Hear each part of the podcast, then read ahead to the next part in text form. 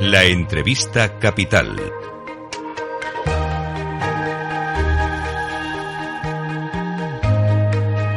Luis Vicente Muñoz.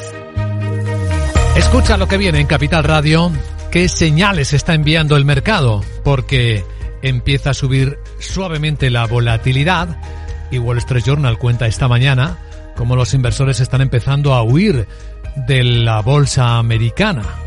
Parece que no están comprando en el repunte del año que ahora parece de momento suavizarse. Saludamos y damos la bienvenida a Capital Radio a Juan Ignacio Crespo, analista financiero. ¿Cómo estás, Juan Ignacio? Buenos días. Bien, viene vosotros, ¿qué tal? Pues bien, ¿empieza a cambiar el sentimiento del mercado? Bueno, muy, muy incipientemente, pero vamos, debería cambiar porque, eh, en resumen, la situación ahora mismo es que las bolsas han arrancado el año con mucho optimismo, con una subida pues eh, prácticamente la mayor de un principio del año desde 1987, año fatídico, por cierto, ¿no? Eh, y el único activo que ha seguido a las bolsas, y eso es para desconfiar, son las criptomonedas, ¿no? El Bitcoin ha pasado de niveles de 16.000 a 23.000, lo cual es un subidón en muy poco tiempo, ¿no? Y todos los demás activos, mientras que las bolsas están optimistas y como descontando crecimiento económico, todos los demás activos están dando las señales contrarias.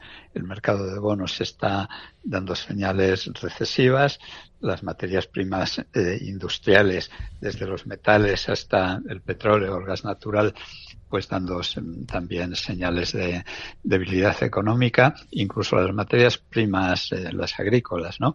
que suben a lo que va de año un 0,8%.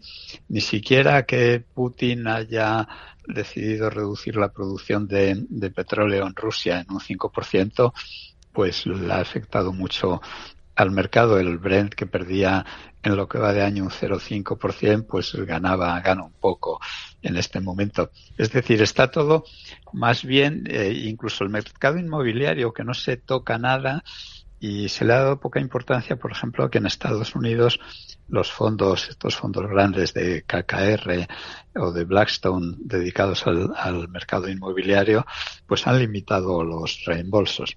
Es decir, todo apunta bastante negativo de momento, todas las señales, excepto esa escapada del pelotón que ha hecho la bolsa y eh, que le han seguido las criptomonedas y poco más. Eh, Juan Ignacio, Eres conocido y prestigioso como investigador de las próximas recesiones por rastrear indicios de próxima restricción, de próximas recesiones. Se hablaba mucho de que este año íbamos a entrar en ellas, pero de momento no parece haber rastro. ¿O sí? Eh, bueno, hace la semana pasada o hace dos semanas escribí un artículo en, en el español titulado Esperando a Godot. Estamos ya como como en la obra de teatro Esperando a Godot, porque la recesión parecía, el año pasado parecía inminente, ¿no? Y sin embargo no acaba de llegar. Lo que pasa es que los indicios siguen siendo de que hay una recesión en el horizonte, aunque todavía no podamos tocarla ni, ni casi verla, ¿no? Principal indicio, la, curva de tipos de interés está invertida desde principios de julio. siempre que ha habido una inversión de la curva de tipos de interés, eh, pues ha habido una recesión después. A lo mejor hay una excepción en los últimos 50, 60 años a, a, esa, a esa casi norma, ¿no? La curva de tipos de interés, por si alguien invertida, por si alguien no lo sabe, es que se paga más por endeudarse a corto que por endeudarse a, largo plazo, lo cual parece una cosa eh, que, que va contra el sentido común y contra la práctica habitual. Lo normal es cobrar más por prestar a largo plazo, ¿no? Eh, esa es la principal señal. Y luego la, otra cosa muy llamativa es que las bolsas se han precipitado a subir cuando en ninguna recesión eh, las bolsas se ponían a subir mm, antes de que la Reserva Federal dejara de, de, subir los tipos de interés. Y aquí las bolsas han hecho una arrancada muy potente desde el mes de octubre, desde el 15-16 de octubre, y desde entonces los tipos de interés han seguido subiendo. De hecho, han subido un 1,75% en el caso de los Fed Funds, en el caso de la Reserva Federal, y todavía está prácticamente garantizado, por lo que dicen desde el Banco Central Americano, que vuelvan a subir un 0,5% más.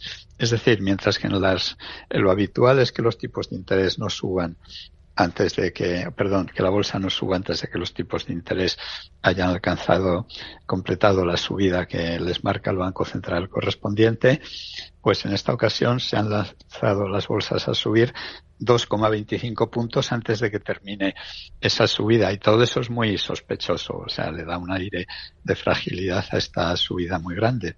Pero las bolsas ya sabemos que nos pueden dar sorpresas eh, continuamente y desautorizar los mejores argumentos y a veces acertar con los argumentos peores. Esa es la cuestión, hasta qué punto aciertan, porque estamos en esa doble visión de que las bolsas están anticipando una menor subida o menos larga de los tipos de interés viendo la vuelta de la economía. Eh, sí, efectivamente, pero todo parece un poco precipitado. Las ganas de las bolsas por subir el año pasado eran todas muy llamativas. Hubo una falsa arrancada en marzo, otra en julio, otra en agosto y ya finalmente una arrancada que se ha sostenido más a partir de del, del 15 de octubre, ¿no? Esas falsas arrancadas son, bueno, son típicas de todos los mercados bajistas, o sea que tampoco hay que asombrarse por ello, pero en esta ocasión tienen una característica muy especial y es la enorme liquidez que sigue habiendo en los mercados monetarios de todo el mundo. Eh, los bancos centrales están reduciendo sus balances pero en realidad la Reserva Federal solo lo ha reducido en medio billón de dólares, o sea, medio trillón. Y en cambio el Banco Central Europeo, que parecía que iba a ir mucho más flojo, pues ha reducido la liquidez en, un billón de, euros. Pero es el tipo de liquidez que no llegaba, digamos, a los particulares. Es la liquidez que el Banco Central eh, eh, concedió a los bancos a través de ese mecanismo que se llamó TLTRO. Eh, pero mm, el enorme gasto que han financiado los bancos centrales, el enorme gasto de los gobiernos que han, que han financiado comprando su deuda pública y la llegada de ese dinero durante el primer año y medio de la, de la pandemia a los bolsillos de los particulares en Estados Unidos por vía de cheques directamente y en Europa o en España concretamente por la vía de los ERTES y, el y los mm, avales a las empresas, lo que ha mantenido empresas zombies con vida y ha conseguido mantener un empleo subvencionado. Entonces todo eso hace que haya una liquidez enorme, que se produjera un ahorro enorme tanto en Estados Unidos como en Europa, y eso es lo que está sosteniendo las, las bolsas, no otra cosa. También es la explicación de que en España los bancos no estén remunerando los depósitos, ¿no? Porque tienen todavía mucha liquidez del Banco Central Europeo. Claro, cuando los bancos europeos son capaces de devolver en dos meses un billón de, de, euros, quiere decir que es que le sobra dinero por todas partes, ¿no? No, eh, porque esa capacidad de devolución pues ha sido asombrosa. Entonces, pues no, no necesitan estar incrementando los tipos de, de pasivo, los tipos que pagan a sus clientes porque siguen teniendo mucha liquidez. Bueno, pues ahí tenemos la escena dibujada, que seguiremos comentando siempre. Es un placer escuchar a Juan Ignacio Crespo. Bueno, gracias, buenos días. Gracias, eh, Juan Ignacio, y feliz lunes.